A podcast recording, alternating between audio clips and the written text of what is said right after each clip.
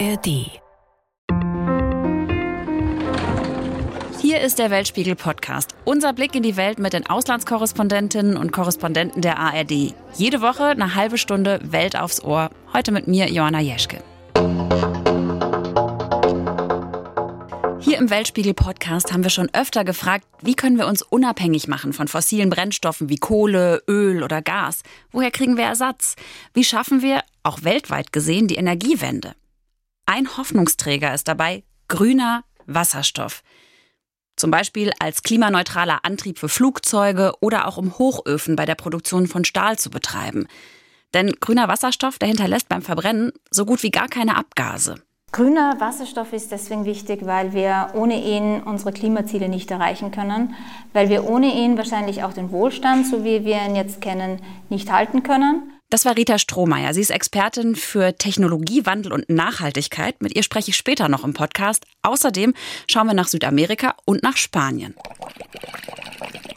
Aber zuallererst machen wir jetzt mal einen kleinen gemeinsamen Ausflug in den Chemieunterricht. Denn Wasserstoff ist gar kein Rohstoff, sondern man muss den erstmal herstellen, indem man zum Beispiel Wasser in Wasserstoff und Sauerstoff zerlegt. Elektrolyse. Klingelt was? Und das braucht eine ganze Menge Energie. Strom. Und grün ist dieser Wasserstoff dann allerdings nur, wenn dieser Strom zum Beispiel aus Sonne oder aus Wind gewonnen wird. Chemiegrundkurs Ende. Wir in Deutschland, wir brauchen Wasserstoff in riesigen Mengen, um das Ziel, klimaneutral zu werden bis 2045 zu erreichen. Und es ist unrealistisch, dass wir das alles selbst produzieren, sagen Expertinnen. Und deshalb schauen wir jetzt mal nach Spanien. Denn Spanien will zum grünen Riesen werden, also grünen Wasserstoff nicht nur für sich selbst, sondern auch für andere europäische Länder produzieren. Mein Kollege Sebastian Kistas, unser ARD-Korrespondent in Madrid, hat sich mit dieser spanischen Idee mal ein bisschen genauer beschäftigt. Hi Sebastian. Hallo aus Madrid. Du bist ja gerade zurück von einem Dreh und hast den in Spanien hergestellten Wasserstoff schon mal richtig im Einsatz gesehen. Erzähl uns doch mal, wo warst du da und wie wird der Wasserstoff da überhaupt eingesetzt? Nimm uns mal ein bisschen mit. Ich nehme euch vielleicht erstmal mit in den Bus, mit dem ich gefahren bin, der mit Wasserstoff betrieben wird. Das war in Palma auf Mallorca. So hört sich das an mehr oder weniger so ein leichtes Surren nur wie ein Flugzeug ohne Turbulenzen in Reiseflughöhe. Wenn man drin sitzt, was mir aufgefallen ist, wie so ein Fehlsound. Mir fehlte dieses Dieselblubbern. Das ist weg. Der Fahrer ganz begeistert sagt, der fährt sich so sanft und weich, kann man damit über die Straßen rollen und ist so ein bisschen Sinnbild dafür, wo Spanien hin will. Grüner Riese, Energiewende pushen mit grünem Wasserstoff. Mallorca ist im Moment ein Ort, wo man das besichtigen kann, wo es beginnt 200 Busse etwa haben die Stadtwerke in Palma und fünf davon fahren jetzt mal mit grünem Wasserstoff. Und statt schwarzer Wolken hinterlassen die dann nichts weiter als Pfützen als Emissionen. Ist also gut für den Ort, aber angetrieben, und das ist irgendwie sinnbildlich, angetrieben wird dieser Bus nicht vom Markt, sondern von politischem Willen, von Subventionen. Das musst du, glaube ich, noch mal ein bisschen genauer erklären. Also, weil es klingt jetzt ehrlicherweise 200 Busse, ähm, die da durch Palma fahren und nur fünf davon werden äh, mit äh, grünem Wasserstoff betrieben. Äh, das klingt jetzt noch nicht nach dem riesen spektakulären Wurf. Aber es ist ein Anfang, sagst du, und vor allen Dingen ein Zeichen, wenn ich das richtig verstehe. Ja, und es zeigt auch, wo die Probleme im Moment noch liegen. Also, wenn dieser Bus 100 Kilometer unterwegs ist, dann braucht er für diese 100 Kilometer oder das kostet 35 Euro mehr, mit grünem Wasserstoff zu fahren im Vergleich zu Diesel. Also 35 Euro pro 100 Kilometer muss ich mehr bezahlen als Betreiber, um mit diesem grünen Wasserstoff an den Start zu gehen. Das wow. heißt, was man dort oft hört auf Mallorca, es ist eine Wette auf die Zukunft. In dem Fall, dass Wasserstoff einfach günstiger wird, weil es mehr und mehr hergestellt, mehr und mehr Nachfrage gibt. Und deshalb sagen sie, das ist jetzt ein Pionierbetrieb. Also die Busse sind ein Beispiel. Ja. Ähm, wo kommt mhm. denn der grüne Wasserstoff sonst noch zum Einsatz? Es gibt zum Beispiel ein Hotel an der Playa de Palma, das will ab März mit diesem grünen Wasserstoff heizen. Auch das nicht wirtschaftlich, aber der Betreiber, die Gesellschaft, leistet sich einen eigenen Manager für Maßnahmen zum Klimaschutz und der hat uns Folgendes gesagt. Es una apuesta de futuro, o sea, esto es una estrategia pensando no en el presente, sino en el futuro. Nosotros creemos que el turismo es o es responsable o es sostenible o no va a ser posible. Also die berühmte Wette auf die Zukunft wieder, eine Strategie nicht für diesen Moment, sondern für das, was kommt. Man glaubt in diesem Hotel, Tourismus ist bald entweder nachhaltig oder es wird ihn nicht mehr geben. Das sagt der Manager für Maßnahmen zum Klimaschutz, Alvaro Sanchez Lopez. Du hast dir ja zwei Wasserstoffanlagen angeschaut. Eine davon ist die größte Europas. Also wie viel Wasserstoff wird denn in Spanien momentan überhaupt schon produziert? Also kannst du das für uns einfach mal einordnen? Also wenn wir nur mal von dieser größten Anlage Europas ausgehen, 250 Kilometer südlich von Madrid, da sind dann elf Tanks, die in den Himmel ragen, 25 Meter hoch, Durchmesser drei Meter, um eine Vorstellung zu haben. Das mhm. ist die größte Anlage Europas. Aber sie stellt derzeit lediglich 10 Prozent der Energie her, die eine Düngemittelfabrik nebenan braucht. Dieses Beispiel zeigt, finde ich, in Deutschland denkt man immer, Fingerschnipp und grüner Wasserstoff ist die Lösung. Wir stehen ganz am Anfang bei dieser Technologie mit viel Chancen, aber auch vielen Herausforderungen. Und wir haben auch hier in Spanien, und dafür steht diese größte Anlage Europas, wir haben bei weitem noch nicht die Kapazitäten, um allein in Spanien um allein bei dieser einen Fabrik genügend Wasserstoff zu haben, um schon eine Umstellung hinzubekommen, von einer Energiewende zu reden. Und was glaubst du, wann kann Spanien realistischerweise liefern? Und wie kommt der Wasserstoff dann überhaupt nach Deutschland? Also diese Düngemittelfabrik soll in der Zukunft komplett mit grünem Wasserstoff betrieben werden, von dieser größten Anlage Europas. Frühestens 2030 soll das aber soweit sein. Und das wird schon nicht ohne Subventionen gehen. Es gibt also viele ungeklärte Fragen. Dazu gehört auch, wie soll grüner Wasserstoff nach Mitteleuropa kommen? Es gibt Pläne für eine Pipeline, aber so richtig konkret sind die auch nicht. Optimisten halten dran fest, 2030 könnte es soweit sein, dass man etwa auch in Deutschland Wasserstoffgrünen aus Spanien bekommt. Ich habe aber Experten getroffen, die sagen, 2040 sei wesentlich realistischer. Du hast ja eben schon gesagt, grüner Wasserstoff ist ein Thema, das wird massiv unterstützt und subventioniert. Das ist also auch politisch gewollt. Und wenn wir bei der Politik sind, Spanien steckt mal wieder im Wahlkampf. Im Juli wird ein neues Parlament gewählt. Ist grüner Wasserstoff da überhaupt ein Thema?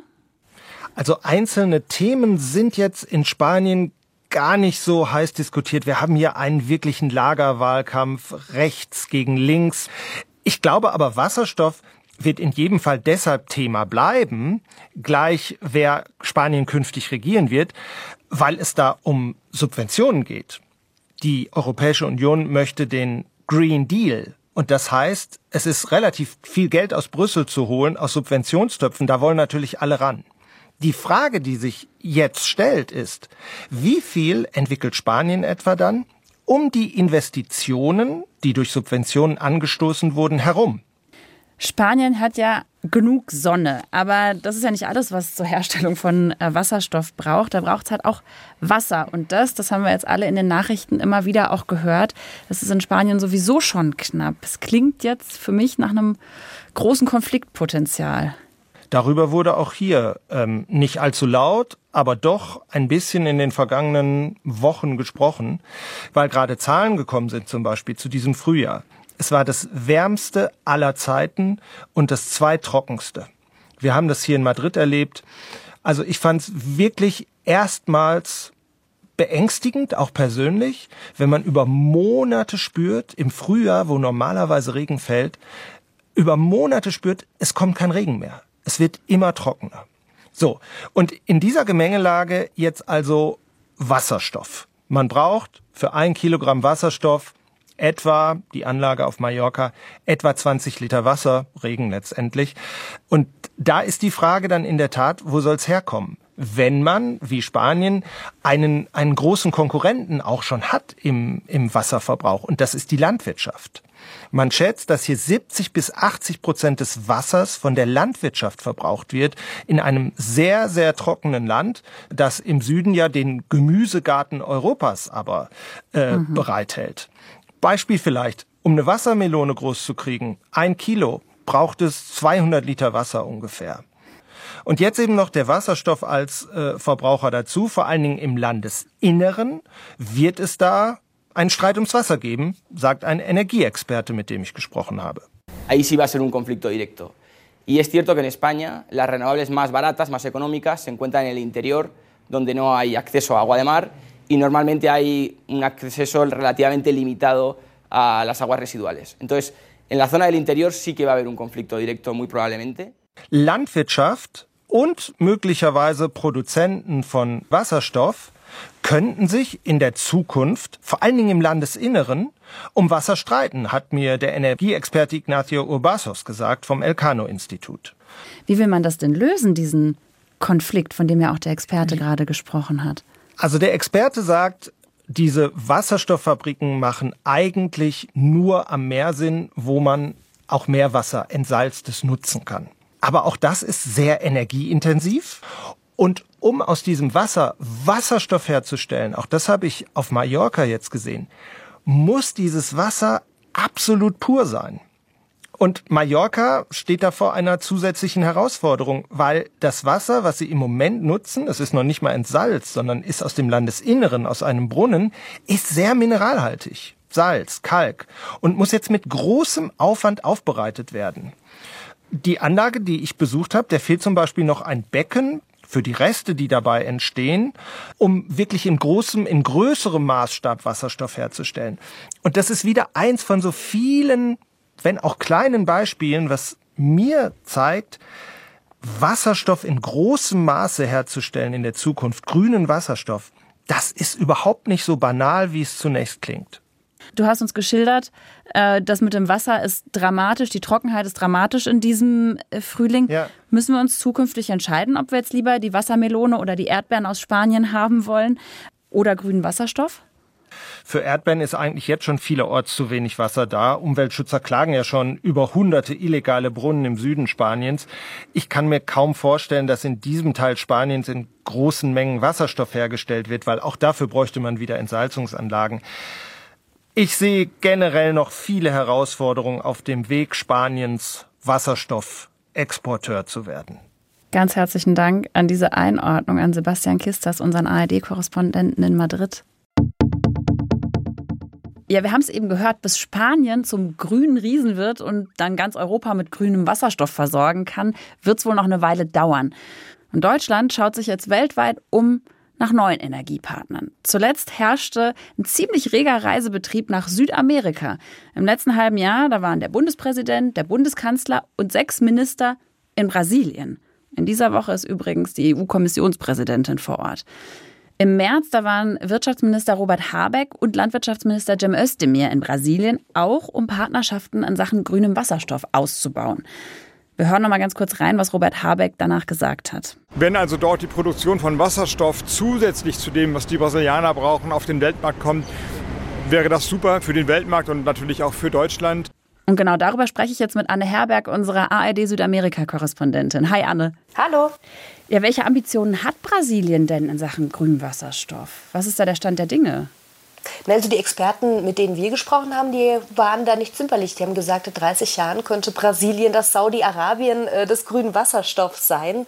Ähm, noch sind sie nicht auf dem Stand, aber es ist natürlich schon so, dass das Land relativ gute Voraussetzungen hat. Das hat damit zu tun, dass dort relativ viel und relativ billig grüne Energie produziert werden kann. Es geht vor allem auch um Windenergie im Nordosten des Landes und dort wird eben jetzt schon ja relativ viel produziert und der Forscher, mit dem wir gesprochen haben, am Institut Senai für erneuerbare Energien, das übrigens von der Deutschen Gesellschaft für internationale Zusammenarbeit GITS unterstützt wird, der sagt, wir glauben, dass Brasilien mittelfristig bis zu 40 Prozent der Energie, die Deutschland heute benötigt, liefern könnte. Und äh, da spielt eben der grüne Wasserstoff eine große Rolle. Es gibt aber auch noch ein Problem, nämlich Überraschung, den Transport. Ja, genau, da wäre ich nämlich gleich mal drauf gekommen noch. Sehr wahnsinnig weit weg. Wie will man das lösen? Naja, auf der einen Seite, die Produktion würde in Küstennähe stattfinden. Es gibt da bereits jetzt eine gute Hafeninfrastruktur, die weiter ausgebaut werden könnte. Aber ähm, es gibt die Mittel noch nicht, das zu machen. Also es gibt Pilotanlagen, aber es gibt noch keine industrielle Anlage, die da in der Lage wäre, tatsächlich jetzt zu sagen, wir fangen morgen an zu exportieren. Das gibt es noch nicht. Und wie ist da der Zeitplan? Kennt man den? Ja, das ist alles irgendwie nicht so ganz klar. Also die haben ja gesagt, mit ihren 30 Jahren wollen sie das Saudi-Arabien sein. Aber so ganz genau kann uns das niemand sagen, wann da tatsächlich irgendwie eine größere Ladung exportiert werden könnte. Aber es gibt auf der anderen Seite für Deutschland auch schon relativ viel Konkurrenz in Brasilien, denn auch Peking sozusagen hat großes Interesse, was Brasilien da leisten könnte. Ich wollte nämlich gerade fragen, China ist ja der wichtigste Handelspartner und auch Investor. Äh, sind wir da schon zu spät dran, jetzt aus deutscher Sicht? Also ich glaube, man muss sich anschauen, mit wem man da in Konkurrenz tritt. China ist ja jetzt schon Brasiliens wichtigster Handelspartner. Und äh, Anfang Mai gab es jetzt die Mitteilung, dass China Energy International äh, mit seinem Großteil seiner vorgesehenen Auslandsinvestitionen von äh, umgerechnet etwa 20 Milliarden Euro, die wollen sie in Brasilien investieren. Und da ist eben auch einer der Schwerpunkte eine Kooperation mit dem Energiekonzern Petrobras. Und da geht es um nichts anderes als grünen Wasserstoff. Es soll so sein, es gab Informationen in brasilianischen Medien, dass da 10 Milliarden Euro investiert werden sollen und bereits in der zweiten Jahreshälfte die ersten Projekte starten werden. Also da sieht man mal, mit was für Zahlen da jongliert wird.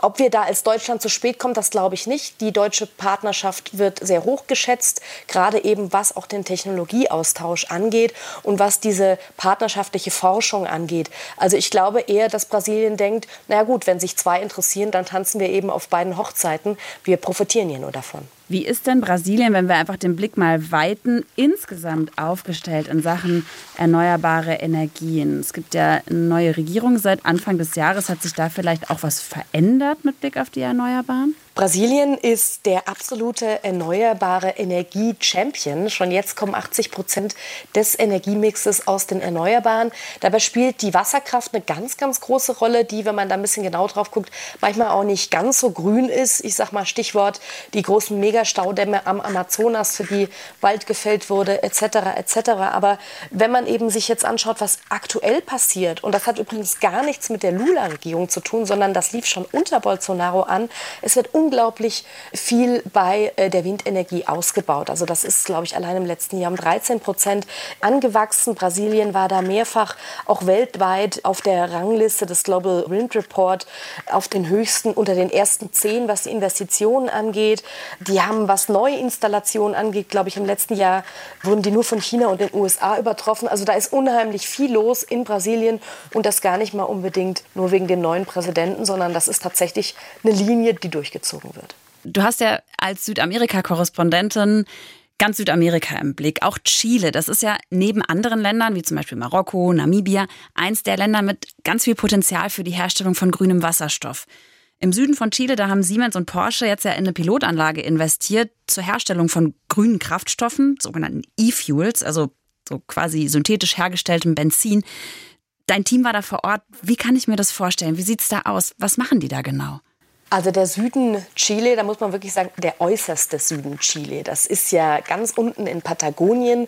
Wie muss man sich das vorstellen? Das ist eine Steppenlandschaft, über die eigentlich regelmäßig der Wind braust vom Südatlantik her, eiskalt, ohne Hindernis. Das heißt, wir haben da Windgeschwindigkeiten von 50 bis 90 Stundenkilometer und da steht jetzt diese Anlage. Das ist bisher noch ein Windrad, ein imposantes Windrad, aber eben nur eins. Da wurde das dann gestartet und daraus dann diese dieser E-Fuel hergestellt und dann startete da also in der patagonischen Steppe der äh, schicke Porsche und alle klatschten. Also bisher muss man sagen, das ist ein Pilotprojekt. Das ist aber nach wie vor extrem teuer, das herzustellen. Das ist also nicht auf irgendeiner Höhe da jetzt schon was zu exportieren. Das ist bisher tatsächlich, um diesen Porsche anzutreiben und vielleicht noch ein paar mehr, um ein bisschen zu sagen, guck mal, Babyboomers, macht euch keine Sorgen. Ihr könnt euren Carrera behalten. Der kann auch energiefreundlich äh, fahren. Das ist ja auch die größte Kritik so ein bisschen an dem Projekt. Projekt. Spannend ist natürlich dran einfach, dass dieses Projekt mal gezeigt hat, hey, es geht. Geht es da jetzt wirklich nur darum, aus alten Porsche-Modellen, die man irgendwie nicht elektrifizieren kann, die klimaneutral fahren zu lassen oder steckt da irgendwie noch mehr dahinter? Ja, das ist natürlich eine Kritik auch von Experten an diesem Haro-Uni-Projekt gewesen. Darum geht es natürlich nicht. E-Fuels, die Herstellung ist extrem kostenaufwendig. Und es ist schon auch klar, dass wir nicht in Zukunft alle E-Fuels tanken sollen, sondern grundsätzlich ist es natürlich bei Autos schon so, dass man auch auf E-Mobilität setzt. Aber die E-Fuels sollen eben dort einspringen, wo das nicht möglich ist. Zum Beispiel in der Schifffahrt oder im Flugverkehr. Also da macht das eher Sinn, denn die Kosten bei der Herstellung sind nach wie vor hoch. Die Probleme beim Transport sind nach wie vor hoch. Und im ganz normalen Straßenverkehr lohnt sich das nicht. Und gerade auch für Länder in Südamerika nicht mit ihren riesigen Distanzen, auch mit ihren großen großen sozialen Unterschieden. Die suchen sich da auch andere Alternativen. Alternativen übrigens auch zur E-Mobilität, denn auch das ist für viele Länder in kurzer Zeit so nicht umsetzbar, da die Infrastruktur bereitzustellen. Und wie profitieren die Menschen im Süden von Chile davon? Es ist natürlich ein großes Projekt, was ausgebaut werden soll. Also in den nächsten Jahren sollen da weit mehr Windräder entstehen. Es soll weit mehr E-Fuel auch produziert werden. Bisher aber tatsächlich irgendwie nur für den Export. Da hat Chile oder vor Ort bisher noch nichts davon. Auf der anderen Seite hoffen halt die Leute in Punta Arenas, also das ist die Stadt da in der Nähe, auf Arbeitsplätze, denn bisher lebt die Region neben dem Tourismus vor allem vom Öl. Das heißt, es wäre da eben schon auch ein Switch gerade in Chile zu sagen, wir setzen jetzt auf Windkraft statt auf Öl. Aber bisher muss man sagen, hat uns ein Wissenschaftler ausgerechnet, mit dem wir gesprochen haben, kostet der Liter E-Fuel, der dort produziert würde, umgerechnet 50 Euro. Also man kann sich vorstellen, das will dann schon niemand an der Tankstelle bezahlen. Mhm. Und dann ist ja noch die Frage, wie kommt das Ganze eigentlich in die Welt von Chile? Das ist ja zumindest jetzt aus europäischer Sicht betrachtet ziemlich am anderen Ende der Welt. Absolut. Und ähm, das ist aber auch grundsätzlich die ganze Geschichte, wenn man diese E-Fuels anschaut. Also wir hatten wirklich mal gefragt, wo gibt es denn jetzt wirklich konkret was, wo man sagen kann, das könnte jetzt in nächster Nähe bald losgehen. Und das gibt es eben noch nicht. Also es soll jetzt auch so eine E-Fuels-Pilotanlage nochmal in Uruguay entstehen. Aber bislang ist das alles eine Pilotanlage. Es gibt nichts, was jetzt wirklich in den Export gehen könnte. Und gerade was du bei Brasilien angesprochen hast, was jetzt wirklich Treibstoffe angeht, da setzt Brasilien auch nicht auf E-Fuels, sondern da setzt Brasilien tatsächlich bisher noch auf literal, auf wortwörtlich Alkohol im Straßenverkehr. Die forschen nämlich sehr viel zu Ethanol-Treibstoffen. Vielen Dank an Anne Herberg, unsere ARD Südamerika-Korrespondentin, die wir unterwegs erreicht haben. Deshalb ist auch die Tonqualität an manchen Stellen busy rauschelig. Wasserstoff, Hype oder Hoffnung? Das fragen wir heute zum einen für Deutschland, zum anderen aber auch für die Exportländer. Viele Entwicklungsländer, die haben ein ganz großes Potenzial, grünen Wasserstoff herzustellen, weil eben Wind- und Solarenergie in großem Umfang verfügbar ist aber entstehen dadurch vielleicht auch neue Probleme? Darüber spreche ich jetzt mit Rita Strohmeier. Sie ist Wirtschaftswissenschaftlerin und forscht am German Institute of Development and Sustainability dazu, wie Entwicklungs- und Schwellenländer vom grünen Wasserstoff profitieren können. Hallo, Frau Strohmeier. Hallo, vielen Dank für die Einladung. Deutschland muss bis 2045 klimaneutral werden. Das steht so im Klimaschutzgesetz der Bundesregierung. Wie wichtig ist denn grüner Wasserstoff bei diesem Vorhaben? Ich würde sagen, grüner Wasserstoff ist tatsächlich essentiell, weil es ähm, für bestimmte Teile in der Wirtschaft, nämlich ähm, der Schwer, für die Schwerindustrie und ähm, Teilen im Transportsektor, die einzige realistische Dekarbonisierungsoption bisher darstellt. Wo sehen Sie denn die großen Chancen? Also in welchen Bereichen? Sie haben eben schon gesagt, in der Industrie, die berühmten Hochöfen, mhm. ähm, in der Stahlproduktion. Genau. Ähm, also was sind die Haupteinsatzfelder? Vielleicht können Sie das noch mal ganz kurz äh, uns schildern. Und wo wäre vielleicht auch so ein Einsatz eher verschenkt? Der Haupteinsatz liegt in der Schwerindustrie und hier vor allem äh, in der Eisen- und Stahlindustrie, äh, Glas, Zement, Papier. Das sind Industrien, ähm, die brauchen extrem hohe Temperaturen. Und um diese Hochtemperaturprozesse äh, überhaupt äh, machen zu können, braucht man eben Wasserstoff. Im Transportsektor gibt es natürlich auch bestimmte Sparten, die äh, für die Dekarbonisierung äh, auf Wasserstoff angewiesen sind. Das ist zum einen der Schwerlastverkehr, im Prinzip die LKWs, aber auch äh, der Langstreckenverkehr. Ähm, Schifffahrt und die Luftfahrt. Ähm, man kann über lange Strecken die Brennstoffzelle eigentlich nicht einsetzen und man kann auch ein Schiff nicht an die Steckdose hängen. Das heißt, hier ist es wichtig, dass man wasserstoffbasierte Kraftstoffe entwickelt. Äh, in der Schifffahrt wären das Ammoniak, Methanol. Im Individualverkehr ähm, läuft die, die Batterie oder batterieelektrische Antriebe dem Wasserstoffhaus hoch den Rang ab. Ähm, das liegt daran, dass bei E-Fuels natürlich Energieverluste erzeugt werden, weil man natürlich äh, für die Produktion von E-Fuels bereits den erneuerbaren Strom braucht. Und der ist natürlich besser eingesetzt, wenn er direkt in, in das Auto fließt.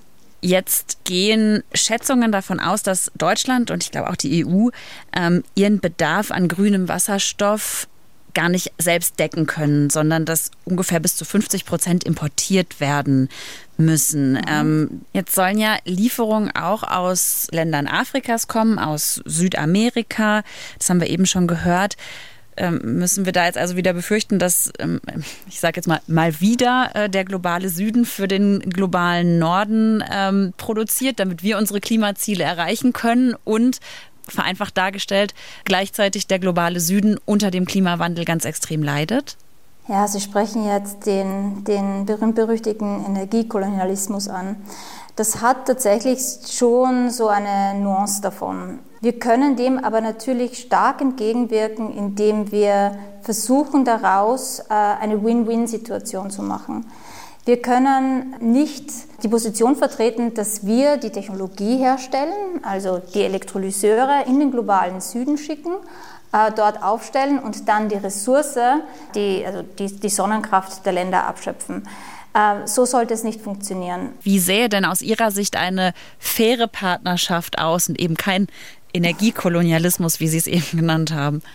Äh, ich glaube, dass eine faire Partnerschaft immer eine sein muss, die auf Augenhöhe funktioniert, die auf Transparenz setzt. Und das ist noch nicht der Fall. Das liegt halt auch daran, dass wir es gerade mit einem sehr dynamischen, extrem dynamischen äh, Umfeld zu tun haben, wo es noch immer nicht gesetzt ist, wer was, wie viel von wem bezieht. Und das erschafft natürlich ganz große Unsicherheiten. Das heißt, ähm, man muss, äh, die Partnerschaft muss langfristig ähm, ausgelegt sein, damit Länder wissen, dass wenn sie jetzt etwas produzieren, dass das auch einen Abnehmer findet im globalen Norden, in Deutschland, in Europa. Es muss ganz strikte ökologische, soziale Nachhaltigkeitskriterien berücksichtigen. Äh, und es muss ganz klar auch äh, einen Benefit für ähm, das Land, für das Erzeugerland haben. Was heißt es dann? Also, dass sie nicht nur exportieren, dass sie nicht nur sozusagen ihre Fläche und ihren Wind und ihre Sonne zur Verfügung stellen, sondern dass die Länder so im besten Fall auch was vom Wasserstoff haben? Das heißt, ähm, man versucht auch in die Herstellung sauberer Energietechnologien zu gehen. Das heißt, die Solarzellen, die man dafür braucht, äh, die Turbinen, ähm, die benötigt werden, die werden lokal vor Ort produziert. Andere Möglichkeiten ergeben sich natürlich, indem ähm, man den Wasserstoff auch direkt äh, in der Industrie dort einsetzt, indem man selbst beispielsweise den Stahl produziert oder Ammoniak für die Düngemittelproduktion herstellt. Wenn wir es noch mal ein bisschen weiter fassen, welche Bedeutung würden Sie sagen, hat Wasserstoff dafür, dass eben auch die Länder im globalen Süden ihre Klimaziele erreichen, vielleicht klimaneutral werden? Es hat natürlich eine sehr große Bedeutung. Man muss aber sich vergegenwärtigen, dass es natürlich stark äh, industrialisierte Länder gibt, wie, wie Südafrika, Brasilien. Aber es gibt auch viele Länder, die potenziell Wasserstoff produzieren können, wie zum Beispiel Namibia, die jetzt nicht sehr stark industrialisiert sind. Ähm, dort würde tatsächlich für den Klimawandel Wasserstoff viel stärker eine Rolle spielen in Bezug auf, auf den Transportsektor. Was man aber natürlich machen kann, ist, dass ein Teil der Produktion erneuerbarer Energie eben äh, ins heimische Netz eingespeist wird, dass eine Überkapazität von Wasser produziert wird, die auch der lokalen Bevölkerung zur Verfügung steht. Vielleicht können Sie das gerade noch mal erklären, Überschuss an Wasser produziert wird. Wie meinen Sie das? In vielen Ländern, die potenziell Wasserstoff produzieren können, ist Wasser jetzt eine knappe Ware. Das heißt, man ähm, geht da jetzt nicht das Grundwasser an, sondern man geht über Desalinierungsanlagen. Und entsalzt das Wasser, das Meerwasser. Das ist natürlich auch für die Bevölkerung total wichtig, auf dieses entsalzte Meerwasser Zugriff zu haben. Und da ist der Gedanke der, dass man im Prinzip mehr Wasser äh, mehr Meerwasser äh, entsalzt als äh, für die Produktion von Wasserstoff notwendig und das dann ähm, der lokalen Bevölkerung, der Stadt, die daneben angesiedelt ist, äh, zur Verfügung stellt. Und zusammenfassend aus Ihrer Sicht, grüner Wasserstoff, Hype oder Hoffnung? Ich würde sagen, die Hoffnung ist berechtigt. Denn es ist nun mal ein essentieller Baustein für die Dekarbonisierung, für unser Klimaneutralitätsziel. Es ist aber auch extrem politisch gehypt. Und das Problem, das wir sehen, ist, bis 2030 sollen ähm, Millionen Tonnen bereits zur Verfügung stehen für die Dekarbonisierung in Deutschland allein. Äh, und das bei ganz geringen Kapazitäten, die jetzt produziert werden. Hier hinkt tatsächlich die Wirklichkeit dem Wunsch hinterher. Ähm, wir haben Unsicherheiten in Bezug auf die Technologie, wir haben Unsicherheiten in Bezug auf das ganze institutionelle Rahmenwerk. Ähm, es fehlen ganz viele technische Umweltstandards und so weiter. Insofern, es ist beides Hype, Hoffnung. Ganz herzlich. Das war kein schönes Schlusswort. es ist, ich habe gefragt, ist es Hype oder Hoffnung, aber Sie sagen, es ist Hype und Hoffnung. Das kann man ja auch so stehen lassen, auch wenn noch vieles ja. unsicher ist. Ganz herzlichen Dank an Rita Strohmeier vom German Institute of Development and Sustainability. Ich danke Ihnen. Und das war der Weltspiegel-Podcast für diese Woche. Wenn euch diese Folge gefallen hat, dann lasst uns doch eine positive Bewertung da. Das hilft nämlich auch anderen, uns besser zu finden. Und abonniert uns einfach, dann verpasst ihr keine der weiteren Folgen mehr. Redaktion in dieser Folge hatte Steffi Fetz. Ich bin Joanna Jeschke, aber halt noch nicht ausschalten. Ich habe noch einen kleinen Podcast-Tipp für euch. Hört doch mal rein in die neueste Folge Freiheit Deluxe mit meiner Kollegin Jagoda Marinic. Hallo, ich bin Jagoda Marinic und in meinem Podcast Freiheit Deluxe treffe ich Menschen, die mich fasziniert haben, irritiert haben, die Debatten geprägt haben, von denen ich denke, da will ich mal nachhaken. Meine Gäste bringen ein Zitat zur Freiheit mit und von da aus starten wir unser freies Gespräch. Seid dabei und hört rein.